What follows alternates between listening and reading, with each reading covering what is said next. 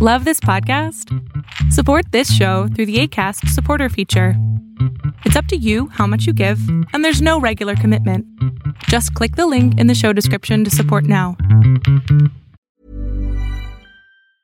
A lot can happen in the next three years. Like a chatbot may be your new best friend. But what won't change? Needing health insurance. United Healthcare Tri Term Medical Plans are available for these changing times Underwritten by Golden Rule Insurance Company, they offer budget-friendly, flexible coverage for people who are in between jobs or missed open enrollment. The plans last nearly three years in some states, with access to a nationwide network of doctors and hospitals. So for whatever tomorrow brings, United Healthcare Tri-Term Medical Plans may be for you. Learn more at uh1.com. There's never been a faster or easier way to start your weight loss journey than with PlushCare.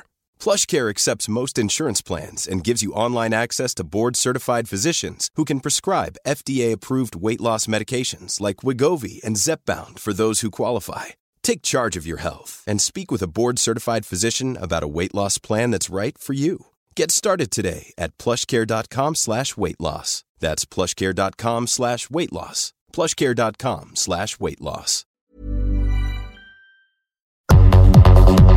Mundo de hoy es un mundo online, conectado en tiempo real. Genética, supercómputo, hipercomunicaciones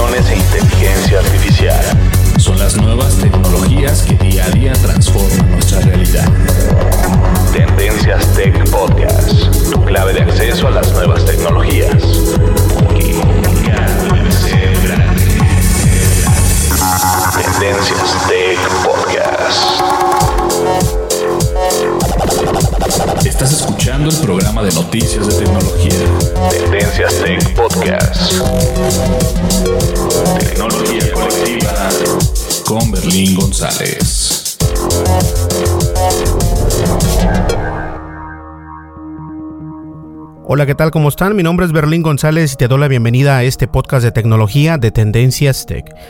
Y como ya vistes en el título, por lo general siempre digo lo mismo. Ustedes saben ya cómo se llama este podcast y yo todavía no sé porque hasta el final de este podcast es cuando decido el título del mismo. Pero bien, el día de hoy tenemos una entrevista con alguien muy especial y se los había comentado en podcasts anteriores acerca del cierre de Engadget en español. El día de hoy nos acompaña José Andrade, que es el fundador de esta sección de español desde el año 2005, así que esta entrevista con José Andrade va a estar muy interesante. Vamos a hacerle preguntas y preguntas acerca de este gran proyecto, cómo nació, cómo se creó y obviamente hasta el último día de su de su publicación. Así que nosotros vamos como ya es costumbre a las redes sociales y de las redes sociales nos vamos al tema principal. Continuamos. Mi nombre es Berlín González y estás escuchando Tendencias Tech. No le cambies. Sigue nuestras redes sociales. Facebook. Búscanos como Tendencias Tech. Twitter. En arroba Tendencias Tech. Y antes de comenzar la entrevista, obviamente nos vamos a rápidamente a las redes sociales. Ya estamos en YouTube, en Twitter, en Facebook, Instagram, Pinterest, iTunes, Spotify, Castbox. Estamos en todas las aplicaciones básicamente o las aplicaciones más importantes de podcast. Estamos ahí presentes como Tendencias Tech. Y nos puedes visitar obviamente nuestra página de internet como es www.tendencias.tech. En la descripción de este podcast siempre pongo la información necesaria para que nos sigas en las redes sociales y también nos puedas enviar hasta un correo electrónico si tienes alguna duda, alguna crítica o lo que nos quieras decir. Adelante, con todo gusto te contestamos tu correo. No contestamos correo hate o hater, no contestamos nada mala onda, así que a los troles nada que ver. ¿Listo? Vamos entonces a la, a la entrevista con José Andrade que va a estar muy bueno. Continuamos.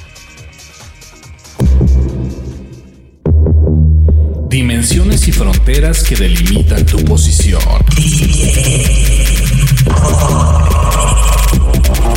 El tema de hoy, el tema de hoy, Tendencias Tech Podcast. Pues bien, ya vamos abriendo los micrófonos a nuestro amigo José Andrade y como les comentaba en el podcast pasado, bueno, sí, fue en el podcast pasado de hecho, estuvimos acerca, estuvimos hablando acerca del cierre de Engadget en español, una página de internet de tecnología que fue de las primeras que, salió eh, pues en el internet. Y bueno, José, ¿qué tal? ¿Cómo estás? Muy buenos días. Hola Berlín, buenos días, muy bien, gracias. ¿Tú cómo estás? Bien, fíjate. Oye, ¿está medio frío donde vives o caliente? Hoy día está caliente. Yo vivo en Connecticut, que tiene que estar un poco frío en estas épocas, pero hoy día está a 80 grados Fahrenheit, que es eso como unos, creo que veintitantos Celsius. Híjole, entonces fíjate que nosotros estamos en este en Minnesota y algunos días atrás estuvimos con mucha nieve, algo impresionante en abril.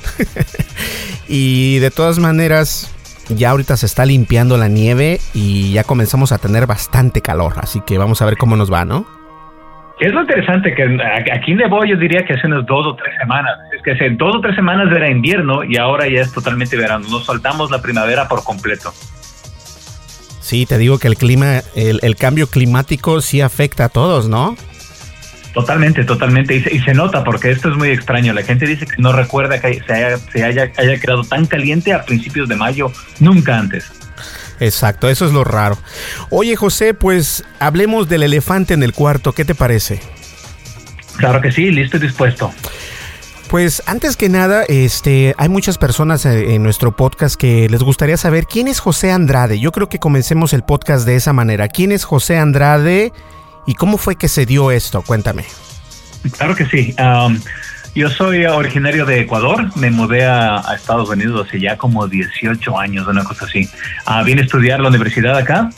Uh, después, de cuando me gradué de la universidad, conseguí trabajo, me quedé en Estados Unidos y, estaba trabajando como ingeniero de sistemas instalando servidores en, en un banco en el noreste de Estados Unidos y empecé a, como tenía viajaba tanto y estaba tanto tiempo en hoteles, empecé a, navegar mucho por internet y llegué a este sitio y llegué primero a Gizmodo. Y, me gustaba Gizmodo y la gente hablaba y esto, y después la gente hablaba sobre Engadget en los comentarios de Gizmodo. Entonces terminé en Engadget. Y empecé a seguir Engadget muy de lleno por varios meses y claro, leyendo todos los días, varias veces al día, muy aficionado a lo que hacía Engadget. Y, me, y me pregunté, digo, bueno, esto sería bueno tenerlo también en español para tener esa comunidad, esa gente que le fascina la tecnología, pero, pero en idioma. Entonces le escribí a la gente de Engadget, le digo, bueno, ¿por qué no empezamos Engadget en español? No se demoró mucho y, al poco tiempo empezamos con, con ese proyecto. Wow, así de fácil. Así de fácil. Es que en aquel entonces todavía no existía tanta, tanta cizaña, ¿no? No había, bueno, la verdad es que en ese momento yo no conocía de ningún otro blog de tecnología en español. Después me enteré que Chataca existía y creo que algún otro más, creo que hipertextual, alguno de esos, pero yo no conocía ningún otro. Ah, entonces para mí fue, bueno, ¿por qué no empezamos con un blog en español? Y la verdad es que ellos ya, según tengo entendido, ellos ya tenían la intención de, de empezar una versión en español. Ya existía, si no me equivoco, en chino y japonés. Eh, entonces, por eso fue que no, no fue difícil. Claro, hubo, hubo una negociación de por medio a, sobre dinero, sobre el tiempo que se iba a invertir, sobre cómo se iba a lanzar, sobre quién iba a escribir. Eso demoró unas pocas semanas, pero, pero no fue complicado abrirlo. Sí, porque recuerdo que en aquel entonces, este, Gizmodo, pues era uno de los grandes, ¿no? Eh, y sigue siendo grande, este, y también en español creo que estaba en aquel entonces una página que se llamaba Alt 1040 eh, que también es, es, grande y ahora cambió. Eh, ¿Cómo se llama ahora? Ah, cambió de nombre y los adquirió este, una empresa grande también. Pero fíjate qué curioso, ¿no? Que comienza una... ¿Cómo fue que comenzó la idea de, de, que dijiste, ¿sabes qué? Este... Hablo con los de Engadget y ellos te dan la... Dicen, sí, vamos a hacerlo. ¿Cómo fue la idea? ¿Cómo la creaste? ¿Qué, qué dijiste? Vamos a hacer esto necesitamos este editores, columnistas o cómo fue la idea? Claro que sí, yo quería algo muy similar a lo que existía en Engadget en inglés, pero, pero en español. Entonces, ah, la propuesta fue que traducir algunos de los artículos en inglés y después producir artículos propios que sean dedicados al, público hispano. Yo me quería concentrar más en Latinoamérica porque es el mercado que conozco, ah, pero también obviamente mucho interés sobre publicarlo en España. Entonces uh, buscamos editores, eh, encontramos dos editores adicionales. Uh, me voy a reservar nombres porque eh, también hemos tenido un poco de, problemas de, empleo con algunos editores y cosas así. Gente que, que ofrecía más de lo que podía cumplir y qué sé yo. Pero bueno, conseguimos un par de editores y empezamos a escribir el 25 de junio del 2005, si no me equivoco. Ah, y escribimos solamente eh, para publicarlo internamente y el 28 de junio, 28, 29 de junio lo lanzamos uh, públicamente. Entonces ya teníamos algunos artículos en el historial para que la gente los vea. y el recibimiento fue muy bueno. Uh, sí hubo algunas quejas de que eh, algunas traducciones no eran totalmente correctas y cosas por el estilo, pero en general el recibimiento fue, fue excelente. Ah, mientras tanto, teníamos ya planificado cuántos artículos cada editor tenía que escribir, cuál, cuál era cómo se tiene que arreglar el pago de los, ah, editores y cosas por el estilo. Sí, porque crear, y lo comentaban en, el podcast pasado de Engadget, en español cerró sus puertas tras decisión de Oath, ese fue el título que le puse. Este, bien dije que no es fácil tener un blog donde redactas los artículos, donde los creas desde cero.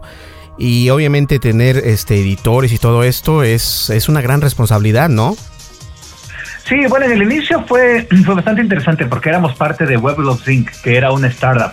Eh, Weblogs Inc. Eh, era la fundadora de, de de Autoblog, teníamos blogs de cine, blogs de televisión, uh, blogs de hackers. Hackaday, me parece que Hackaday cerró hace, también eh, empezó con nosotros entonces, como, había este, este movimiento de startups, las cosas se movían muy rápido y era, e, era muy intenso, muy interesante, pero, pero muy fuerte también. Ah, no había mucho dinero en el, en el inicio, era, era muy poco. La verdad es que yo no empecé esto por el dinero, yo siempre he tenido mi trabajo a tiempo completo por separado y, me he dedicado a Engadget como una afición más bien a, un lado. Ah, y, estuvimos con Weblos si no me equivoco, por un par de años y después nos compró AOL, AOL AOL, um, que fue proveedor de Internet uh, muy grande, muy famoso en hace ya unos 30 años debe ser eso, y estaba buscando cambiar lo, lo que hacía. Estuvimos con AOL hasta alrededor de hace un año que nos compró uh, Verizon, la, operadora móvil, y Verizon hizo esta nueva compañía eh, que se llama OAD, uh, también con, con Yahoo. OAD compró Yahoo, se, seguramente eh, saben sobre los temas que había con Marisa Mayer y, cómo hizo para poder vender Yahoo y, sacar un poco de dinero porque Yahoo estaba ya prácticamente en la bancarrota. Ah, y a la final esta nueva compañía ahora ha decidido que, prefiere no continuar con Engadget en español. Ellos tienen sus razones. Uh, Yahoo también tiene sección eh, en español de tecnología. Entonces, a los editores, Yahoo se ha comunicado con algunos de los editores para ofrecer a que que sigan escribiendo en, Yahoo. Así es que una, una versión uh, de Engadget posiblemente puedas continuar en Yahoo. Eso es lo que, lo que el, meollo aquí de la situación. Pero antes de llegar ahí, quiero este, ir por, por, capas, por así decirlo. Eh, esto nace para ti como una idea guajira que se transforma en un proyecto, eh, pues físico y no precisamente como tú lo dices, no es de que vayas de lleno porque tú obviamente tienes tu trabajo, este, trabajas en la tecnología y todo esto. Tú ves más que nada en Gadget como un hobby, ¿no? Sí, para mí siempre fue un hobby, fue una manera de acercarme más a, la comunidad de, de geeks latinos y hispanoparlantes en general. A mí me interesaba mucho porque yo viviendo aquí en Estados Unidos, eh, la verdad es que no tengo mucho contacto con, con geeks que hablan español. Ah, mi trabajo es totalmente en inglés y, trabajo con, gente que no, sabe lo que sucede, la realidad de la tecnología en los países hispanoparlantes. Entonces esa, fue mi intención, tener un, un hobby que me acerque más a esa comunidad. Sí, tienes toda la razón y aún así yo precisamente, bueno, al igual que tú, estoy acá en Estados Unidos y es muy complicado encontrar este, personas, aún todavía, incluso aquí en Minnesota no, no, este, no he encontrado a alguien que o que hable español nativamente y que se interese en la tecnología y, y sí es interesante ver cómo este, esto va evolucionando poco a poco. Pero José, cuéntame, entonces, ¿era un hobby pero te pagaban por hacer esto, cómo le hacías y todo esto. ¿Cómo, cómo fue la situación ahí? Sí, siempre he recibido compensación, eso, eso debe quedar claro. No, no fue nada que yo lo hice gratis. Uh, la compensación en un inicio se, se pagaba por artículo uh, escrito. Después, cuando a los dos años de iniciar en Gadget, teníamos un, editor jefe, que el editor jefe no hablaba español, sino que más bien guiaba a por dónde tiene que ir el, el sitio. Él era portugués. Uh, y bueno, el, a los dos años de esto yo ya empecé a trabajar como editor en jefe, uh, me pagaba un sueldo pequeño uh, para dedicarme a esto y ahí fue que yo empecé a buscar a otros editores y, y, más gente se unió. Um, algunos editores eran pagados un sueldo fijo y otros editores eran pagados un, un per, por artículo escrito con un límite de artículos que podían escribir. Uh, el, el, dinero nunca fue muy grande, especialmente para Estados Unidos. Uh, yo siempre gané muy poco dinero con Engadget, pero, pero tuvimos editores que trabajaban en otros países en que, aunque el sueldo era lo mismo que pagábamos en Estados Unidos, llegaba mucho más allá. Si es que ellos sí podían dedicarse a Engadget a tiempo completo porque el sueldo era suficiente. Exacto, eso es lo que algunas veces las personas no entienden. Acá para uno eh, 50 dólares o 100 dólares a lo mejor no es mucho, pero en otros países este, eso se se traduce a un, a un buen pago, ¿no? Sí, totalmente. Digamos, unos dos mil dólares al mes en Estados Unidos no es nada, no te avanza ni, ni para pagar el arriendo y, la comida y el, el, auto y esto, pero dos mil dólares en Ecuador eh, es, es buen dinero.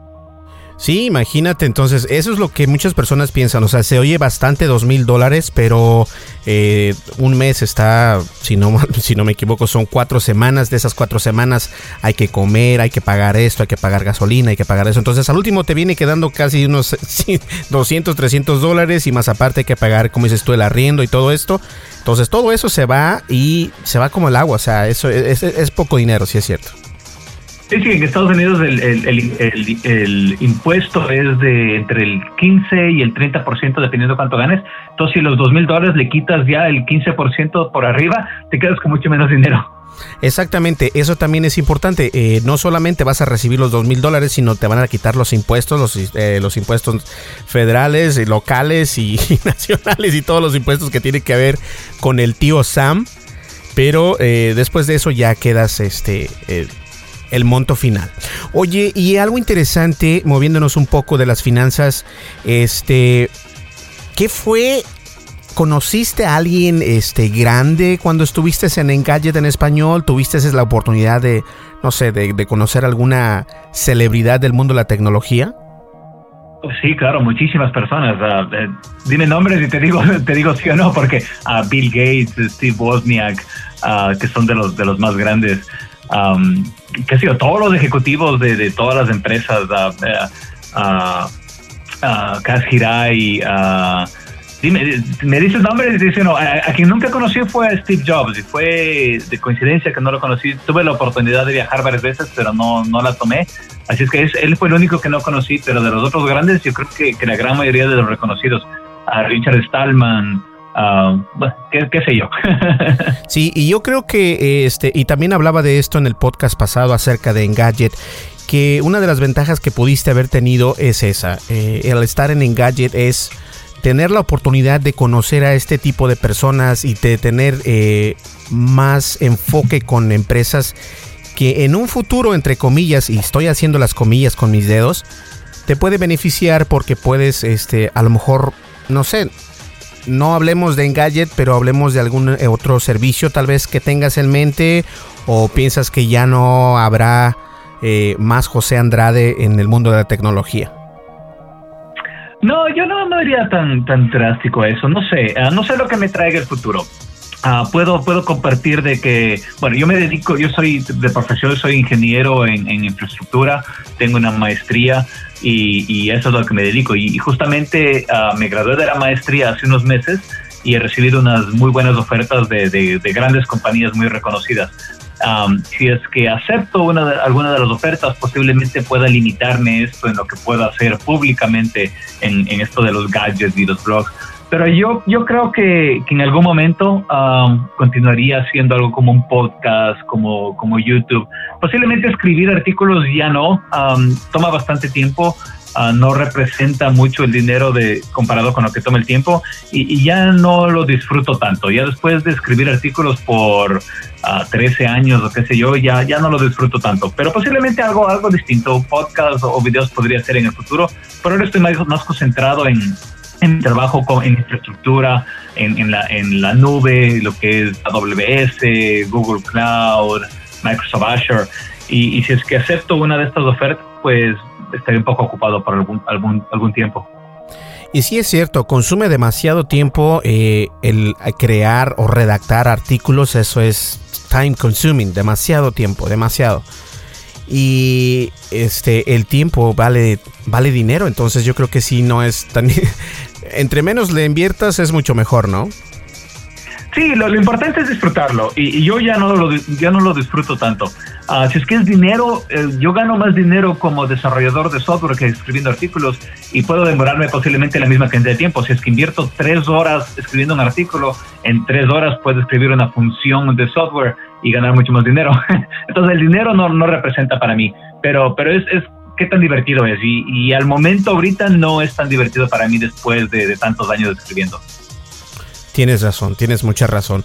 Oye, y dando un paso hacia atrás, en estas entrevistas o a lo mejor, este, no sé, a lo mejor los conociste en alguna reunión o en algún meeting. Por ejemplo, cuando conociste a Steve Wozniak, ¿qué onda? ¿Qué sentiste o qué rollo? Porque yo no lo conozco. Eh, he ido a, las convenciones de Apple, pero no he tenido la oportunidad de hablar o de, de, de saludarlo, ¿me entiendes? Claro que sí, no, y Bosniak es, es, un tipo muy, muy interesante, muy interesante, muy amable también. Tuvimos la oportunidad de entrevistarlo en un show de Engadget. Ah, hace varios años teníamos un show que hacíamos y Bosniak vino específicamente para el show.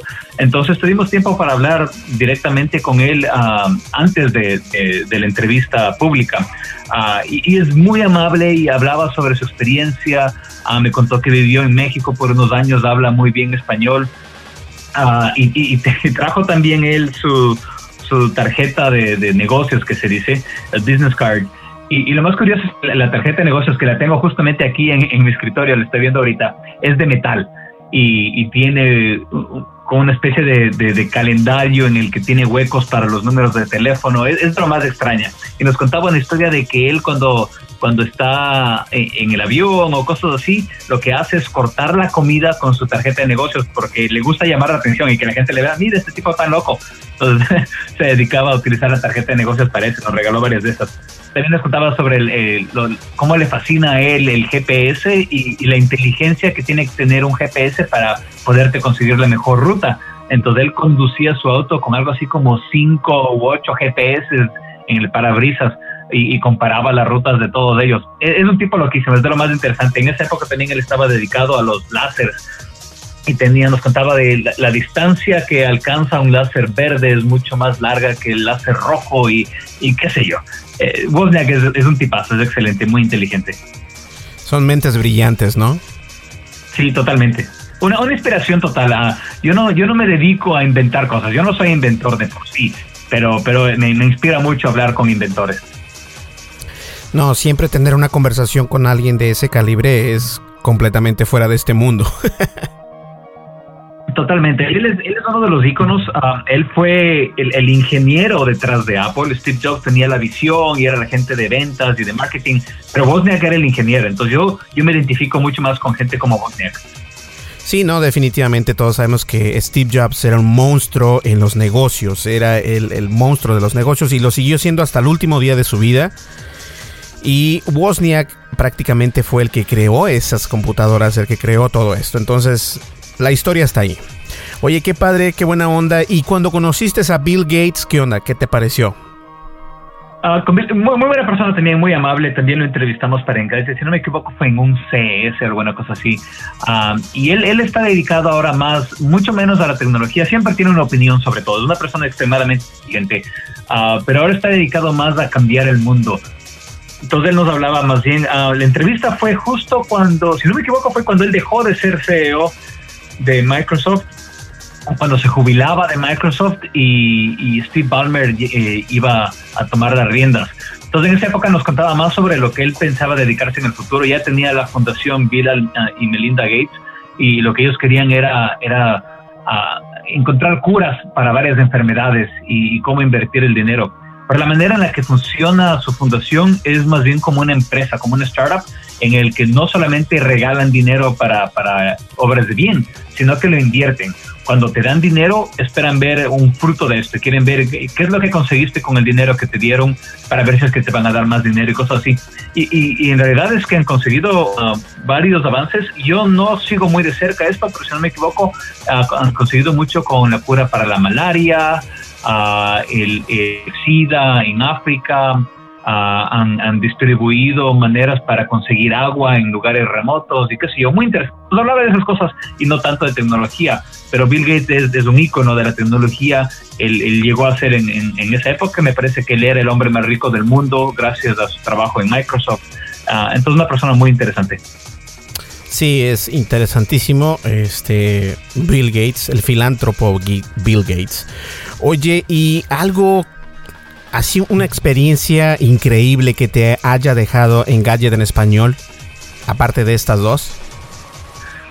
Yo creo que en general eh, eh, la experiencia fue en Gadget en español. El poder viajar, el poder ah, ah, ver los dispositivos, ver la tecnología de cerca, el, poder interactuar y conocer a gente. A mí, como lo mencionaba, mi interés era crear esta comunidad y al final terminé haciendo cientos y cientos de amigos y, gente que es tan amable siempre, gente que se, se comunica conmigo por Twitter, por email, uh, en Instagram, en Facebook y, que me agradecen por lo que hicimos con Engadget, que me hace preguntas sobre las tecnologías que ellos quieren utilizar, que mira, que cuál, es, cuál enrutador puedo utilizar en la casa, que, qué teléfono me compro, qué, qué computadora. A mí me encantan esas cosas, me encanta conversar con la gente porque cada, cada situación es distinta y al final lo, lo que más me, ha dejado, lo, lo, más grato de haber trabajado en Engadget es definitivamente los amigos. Y claro, con los otros editores, con, con Drita, con Carlos, José Mendiola, Elena Enríquez, Chema Marín, uh, qué sé yo, tantos editores que pasaron por Engadget, Jairo, Jairo que es ah, de Venezuela. Él, ya no, él no ha trabajado en Engadget en, será unos ocho años ya y, y seguimos en contacto, seguimos como amigos, una, una relación muy entrañable con todos. Así es que lo, más importante que me he dejado en Gadget son esas amistades. Sí, hombre, que tanto tiempo, ¿no? Desde el 2005 fue cuando comenzó en Gadget, ¿no? 2005 empezó, en el 2007 yo empecé a ser editor en jefe y creo que fue en el 2014 que, que yo dejé de ser editor en jefe y Drita pasó a ser la editora en jefe. Perfecto. Oye José, ¿y qué sería algo que hubieses cambiado o qué podrías o te gustaría cambiar algo de esta experiencia que tuviste con Engadget en español? Sí, yo creo que si, si hubiera podido dedicarme a Engadget de tiempo completo, me hubiera inmiscuido más en lo que son los negocios y las finanzas de Engadget. Eh, aún como editor en jefe, yo no tenía tanta, tanto poder para, para cambiar el rumbo del blog y, específicamente en conseguir inversiones, y conseguir clientes ah, para los anuncios, que es como funcionan los, dos blogs ah, en Latinoamérica. Yo siempre hablé con, con, con, la gente de negocios que se dedicaba a esto y les dije, mira, estas son las oportunidades que tenemos en Latinoamérica, tenemos que tener a presencia en cada país independientemente, posiblemente ofrecer unas versiones más pequeñas de Engadget en cada país. Entonces, digamos, si es que tú estás visitando desde Colombia, que puedas ver algunos artículos escritos específicamente para el público colombiano que no se muestren en los otros países porque no, no, no, no viene el tema. Uh, me hubiera dedicado un poquito más a eso, a los negocios de Engadget, pero yo no soy, yo no soy de marketing, yo no soy uh, de negocios, a mí no me interesa eso, a mí lo que me interesa es la tecnología pura y dura. Entonces, al final, por eso nunca, nunca me metí en, ese, en esa rama, pero es algo que, hubiera, hecho si, si hubiera sido más mi estilo. Sí, desde luego. Y también lo comenté, fíjate, algo sin, sin haberte platicado esto. También comenté que yo creo que uno de los uno de los nonos de Engadget o el cierre tras esta decisión es este precisamente eso que no estuviste tan involucrado en este en los negocios porque eso se veía venir, o sea, es parte del show, un negocio acá en Estados Unidos se maneja a través de eso. Si no hay suficiente budget, bye bye. Y eso le guste a quien le guste. Yo lo he pasado por mis blogs, he tenido dos blogs Unos fueron buenos, unos fueron malos y así sucesivamente, pero es parte del show. Los negocios así son y a veces nos guste o no, a veces pasa esto, ¿no, José? Sí, totalmente. Bueno, debo, dejar en claro de que Engadget en español sí rendía muy bien, financieramente era, era muy bueno, uh, los gastos eran mucho menores a los ingresos. Uh, pero yo pienso, sin, sin saberlo, porque yo no he conversado más con OAD, es que el, el nivel de tráfico que tenía Engadget no era para el nivel que ellos querían. Ellos hubieran esperado que Engadget en español sea tan grande como Engadget en inglés. Y eso es muy difícil hacerlo con un público que es tan uh, descentralizado y distinto. Uh, siempre fue siempre fue complicado escribir en Engadget en español porque queríamos atraer al público a todos los hispanoparlantes y como bien sabemos en cada país se habla de una manera distinta. Entonces mientras en Ecuador decimos la computadora en España es el ordenador. Uh, y esas cosas uh, hacen que la gente no se sienta tan conectada a lo que está escrito. Si es que escribo para Ecuador va a ser distinto a lo que escribo para España y los españoles no van no, no se van a conectar tanto al texto todo eso fueron los un poco de los problemas que teníamos siempre en Engadget y que, la gente de negocios no, no, no quiso nunca entender, no quiso nunca entender cómo monetizarlo. Entonces, aunque el tráfico y los ingresos fueron buenos, nunca fueron del nivel que podrían haber sido. Sí, exactamente. Esa es la ventaja del inglés. Este, y yo por eso dejé de hacer artículos. Ahora lo que hago es tengo un algoritmo en mi WordPress que jala todas las noticias de todos lados y simplemente le doy publicar. Pum, pum, pum. Y así obtengo el tráfico gratis y no hay ningún problema y de esa manera no tengo que invertir horas y horas y horas, como lo decías tú. Para crear un artículo te puedes tardar 2-3 horas y es cansado, mucho tiempo invertido y para mí también el tiempo es dinero, entonces como que se me hizo algo muy este mala onda, porque también tenemos editores, fíjate, este, empezábamos y teníamos buen tráfico, buenísimo, todo bien, salía bien, eh, había para todos, teníamos tres personas, eh, dos de Venezuela, uno en España, y todos bien pagados, pero híjole, sacar tantos artículos y luego es muy cansado, demasiado cansado. Y ahora de esa manera lo que estamos haciendo es jalar todas las noticias de todo el internet y simplemente poner el link y la image, la imagen y listo. Y, la, y aún así tengo bastante tráfico de todas las redes sociales. Eh, eso yo creo que es importante y qué, qué pena que no hayan visto ellos que sí es cierto, tiene mucho que ver lo que acabas de decir acerca de cómo pronuncias las cosas en España, cómo pronuncias las, las cosas en, en, este caso, tú dijiste, tú dijiste Ecuador, México, tal vez Colombia.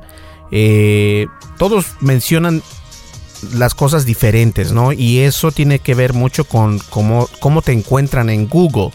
Que viene a cabo, lo que uno busca es estar ahí y salir en los resultados de Google. Y si sales en los resultados de Google, obviamente vas a tener una mejor, un mejor tráfico. Entonces, qué pena que no hayan entendido esto, ¿eh? Sí, uh, y, y, puede ser que parte sea mi culpa, que no, no supe expresarlo correctamente. No sé, en este punto ya, ya, ya no importa.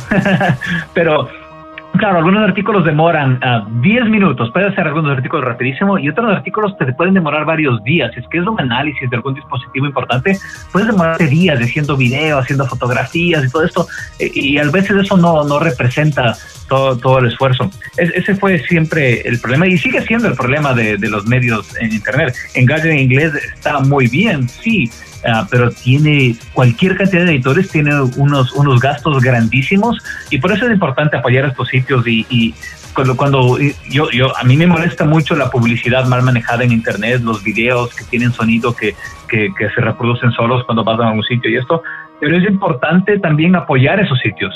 Entonces los bloqueadores de publicidad pueden estar afectando a los sitios que te gustan.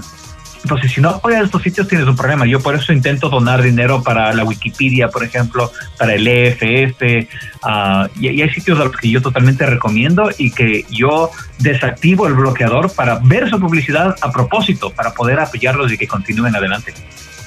Exacto, ¿no? Qué bueno y qué bueno que lo mencionas porque sí es cierto, algunos sitios sí se merecen que uno le ponga el pause o la pausa a los anuncios, ¿no? Totalmente. Uh, yo a mí me interesa muchísimo que Engadget siga adelante. Uh, yo todavía tengo una relación con Engadget en inglés. Tengo la oportunidad de escribir ahí si es que si es que quiero, si es que tengo el tiempo. Uh, y, me interesa que Engadget continúe. Arts Técnica me encanta a mí. Ah, y ahora paso mucho más tiempo en sitios como Reddit y, claro, cualquier cantidad de tiempo en la Wikipedia siempre. Entonces me interesa muchísimo apoyar esos sitios que, que continúen, que no se acabe esto. Sí, así es. Oye, y bueno, voy a tener que hacer la pregunta forzada. Este, ¿qué fue lo que no te gustó de Engadget en español, José? Ah, difícil decirlo. a mí me gustaba casi todo de Engadget. La, la, experiencia fue muy interesante. Posiblemente no tener todos los recursos necesarios para poder trabajar de la manera que queríamos. Ah, nos hubiera gustado mucho viajar más, a conocer mucho más a las compañías. Ah, muchas veces nos invitaron a presentaciones a las que no podíamos acudir porque no teníamos el dinero para, para acudir a esas presentaciones. Eh, y el no tener el acceso directo a hablar con la gente que estaba a cargo de, sacar adelante en en español. Eso fue lo, más complicado. Pero en general yo, yo he terminado mi vida con, con Engadget muy contento, muy satisfecho de lo que hemos conseguido. Me parece que, que aunque empezamos de, cero y, casi sin nada, llegamos a, a, ser un sitio reconocido y, y, las demostraciones de cariño de la gente, especialmente ahora que, que, nos hemos despedido, han sido muy grandes. Entonces, en general, no me arrepiento de casi nada fue muy poco lo que no me gustó y más bien agradezco por la, oportunidad. Qué bueno, me da muchísimo gusto. Y la verdad es de que, eh, bueno, venimos llegando a la recta final, pero honestamente, antes de, que se me pase, algo muy interesante, este podcast está en el, en el rank 10, por lo general estamos en el top 5 de España en iTunes y obviamente también Spotify y iHeartRadio en Estados Unidos. Y la razón por la que le digo es por esto. Eh, yo sí vi Engadget en español como, como un template, como una manera de guiar para poder hacer algo que, que es difícil. Y es difícil. Y yo sí vi eh, eh, los esfuerzos de José, yo sí los vi como algo como decir, ¿sabes qué? Esto me encanta, esto está padrísimo. Voy a tratar de hacer algo que se parezca a esto, pero obviamente con un estilo diferente. Pero obviamente Engadget en español sí tiene que ser el pionero en Estados Unidos en, traer noticias en tecnología, en informarnos, en, ver unboxings y todo esto. Eh, fue una idea enorme, José. Y yo honestamente, si tú algún día llegas a hacer, como dijiste en este podcast, algún podcast, algún video, algún canal de YouTube, nosotros con mucho gusto este, estamos aquí para, para, para esparcer o, o dar a conocer eso. Este, tenemos un gran público en Facebook y también en, en, iTunes o en Spotify. Entonces, yo de esta manera quiero agradecerte eh, la entrevista que nos acabas de dar porque sé que eres una persona ocupada y obviamente es fin de semana, hay que descansar. Pero José, la verdad, este proyecto que tú, en el que tú estuviste durante tanto tiempo, valió la pena, José. Honestamente, Engadget en español es uno de los sitios para mí todavía que vale la pena y de hecho nosotros continuamos este, publicando sus noticias de ustedes, porque nosotros a eso nos dedicamos a seleccionar las noticias y las publicamos de nuevo para que la gente las lea y esto es algo grandísimo, José. Muchísimas gracias por tantos años de contenido, José. No, muchísimas gracias a ti, gracias por esas palabras. aprecio mucho el, apoyo de la gente. Es lo que nos impulsa a pensar en algún próximo proyecto. Estaremos comunicándonos uh, próximamente para ver si es que si es que podemos hacer algo que, que, sea que sea novedoso, que atraiga a la gente. No queremos hacer algo solamente por hacerlo, sino que queremos hacer algo que, que en realidad uh, traiga algún cambio. Fue fuerte trabajar en Gaya. Muchas veces pasamos noches sin dormir, uh, publicando artículos a las 2 o 3 de la mañana porque es lo que requería pero, pero todo, todo valió la pena y, yo me despido de Engadget muy contento y, claro, agradecerte a ti otra vez por, por esas palabras y, por el apoyo. Sí, así es. Mira, José, vamos a un pequeño break y volvemos para finalizar el podcast. ¿Qué te parece? Perfecto. Listo, señores, volvemos enseguida. No le cambies, vamos a una breve pausa y nosotros continuamos. No le cambies. Estás escuchando el programa de noticias de tecnología. Tendencias Tech Podcast. Tecnología colectiva con Berlín González. Sigue nuestras redes sociales. Facebook. Búscanos como Tendencias Tech. Twitter. En arroba Tendencias Tech. Así es, estamos en YouTube, en Twitter, en Facebook, en Instagram, en Google Plus, Pinterest, bueno, en todos lados y obviamente en iTunes y en Spotify y estamos en todas las plataformas de podcast posibles por haber, así que nada más nos encuentran como Tendencias Tech. Y como ya se los he comentado, en la descripción de este podcast está toda la información necesaria para encontrarnos, buscarnos y descargarnos. Y obviamente nuestro correo electrónico también está por ahí para que ustedes nos envíen alguna consulta, alguna pregunta, cualquier otra posibilidad que pueda haber háganosla llegar a través de ese correo electrónico. Vamos ya a continuar con la entrevista y llegamos a la recta final de este podcast y vamos a despedirnos de nuestro amigo. Así que volvemos enseguida, no le cambies, que esto está muy bueno. Y seleccionada. Analizada. Noticias. Noticias con la visión de Tendencias Tech Podcast.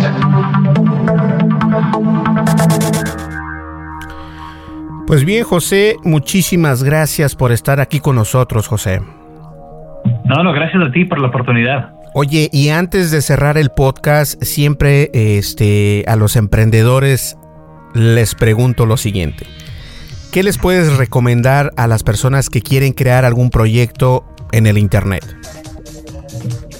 Uh, primero, uh, pensar en algo que sea, que sea novedoso, que sea único. Uh, y, la calidad, que sea de bastante calidad, que, que no saques las cosas por sacarlas simplemente. Ah, y lo más importante, no darse por vencido, porque las cosas no, no es fácil. Estás compitiendo con todo el mundo, eh, literalmente con todo el mundo.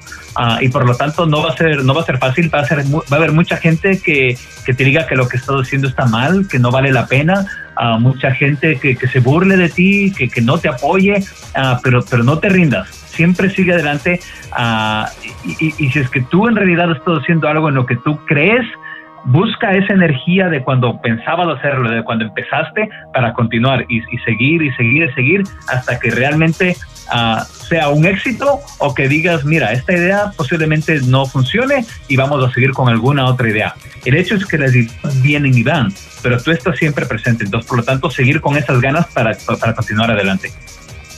Listo, pues muy buena, muy buena la recomendación. Y José, una vez más, muchísimas gracias por todos estos años de, de servicio, puedo decirlo. y hombre, espero que no sea la última vez que estés por acá en los micrófonos de Tendencias Tech. Un gusto, un gusto y gracias a ti y gracias a, a toda la gente que nos escucha. Uh, gracias siempre por el apoyo que nos han dado. Muchísimas gracias José. No nos cuelgues, vamos a una breve pausa y nosotros regresamos.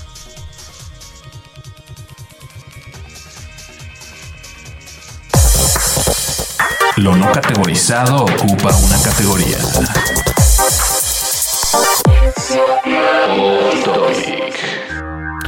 Listo, señores, ya eh, antes de que cerrar el podcast, únicamente el off topic es para recordarles que tenemos nuestro canal de YouTube. En el siguiente, eh, el lunes precisamente es cuando comenzamos ya los videos, ahora sí bien a todo lo que da. Ya hemos platicado la razón por la que nos hemos eh, he estado tardando en, subir videos, pero ya estamos en el siguiente lunes para traerles contenidos en nuestro canal de YouTube. ¿Listo? Recuerden, estamos como Tendencias Tech, denle en suscribir y también le dan un clic a la campanita de notificaciones para que les llegue obviamente la notificación en su smartphone o en su correo electrónico. Continuamos ya y estamos en la recta final. Información actual y seleccionada. Analizada. Noticias. Noticias con la visión de Tendencias Tech Podcast. Perfecto, señores, llegamos a la recta final. Muchísimas gracias por estar escucharnos, escuchándonos, perdón, y espero que les haya gustado esta entrevista. Muchísimas gracias a José de antemano por acceder a darnos a esta entrevista acerca de Engadget en español.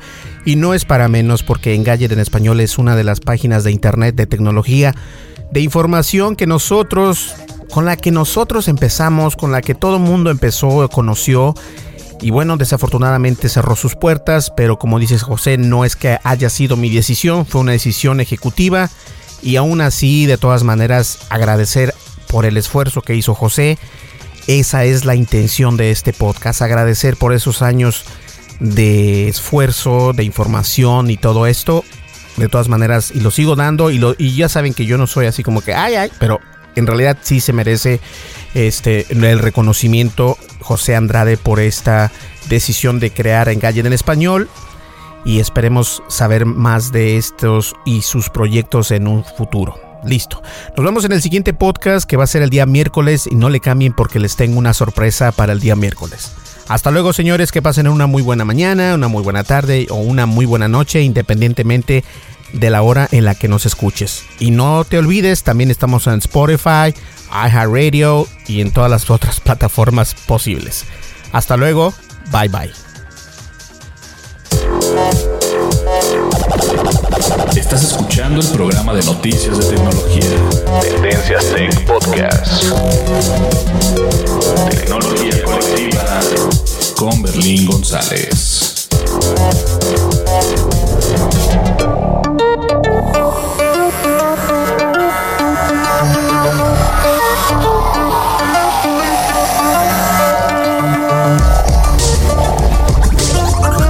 Podcast de noticias de tecnología. Tendencias Tech. Es producido por Berlín González. Bajo la licencia Creative Commons versión 3.5, atribución no comercial. USA.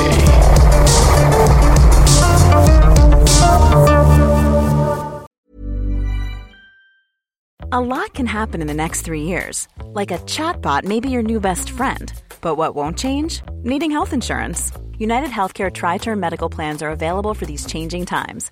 Underwritten by Golden Rule Insurance Company, they offer budget friendly, flexible coverage for people who are in between jobs or missed open enrollment. The plans last nearly three years in some states, with access to a nationwide network of doctors and hospitals. So, for whatever tomorrow brings, United Healthcare Tri Term Medical Plans may be for you. Learn more at uh1.com. Even when we're on a budget, we still deserve nice things.